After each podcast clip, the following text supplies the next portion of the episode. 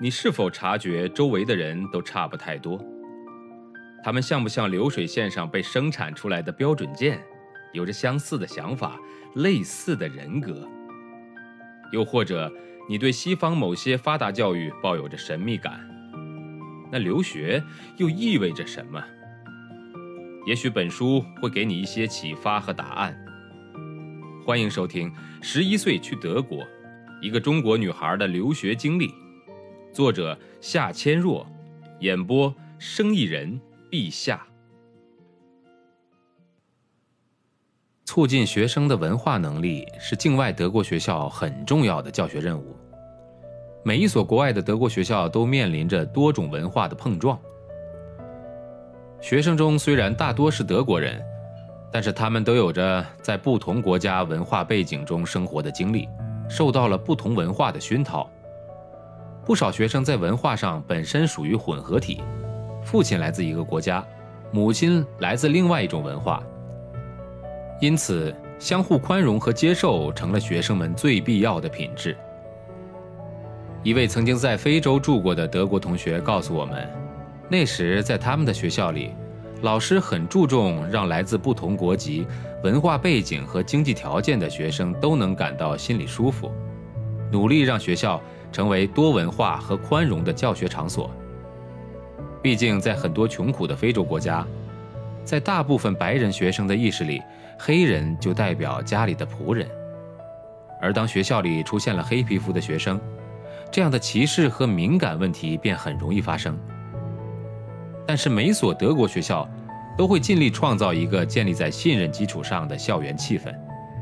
每个学生都感到被尊重、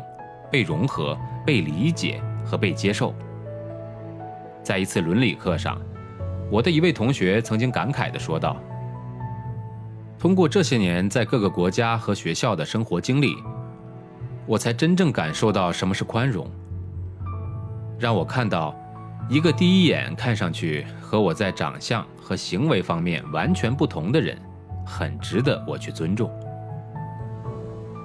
北京德国学校时不时和美国、法国、俄罗斯以及日本学校一起组织体育和文化活动，这样的场合基本就成了小小联合国。我听说，荷兰的一所德国学校和其他几所外国学校共同组织了一年一度的年轻人联合国，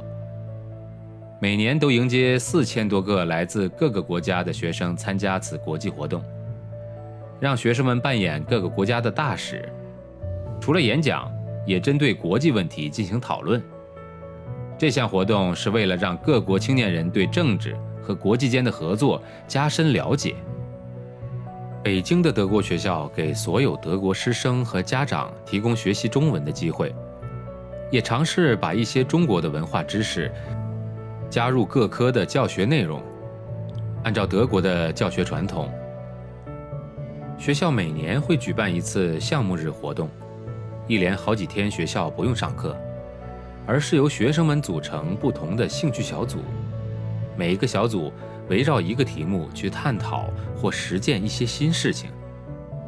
既然是在中国，北京德国学校的项目日的主题就紧紧围绕着中国的文化背景，这样也给学生们和中国文化之间搭起了一个桥梁。本章节的演播告一段落，感谢您的收听，欢迎持续关注。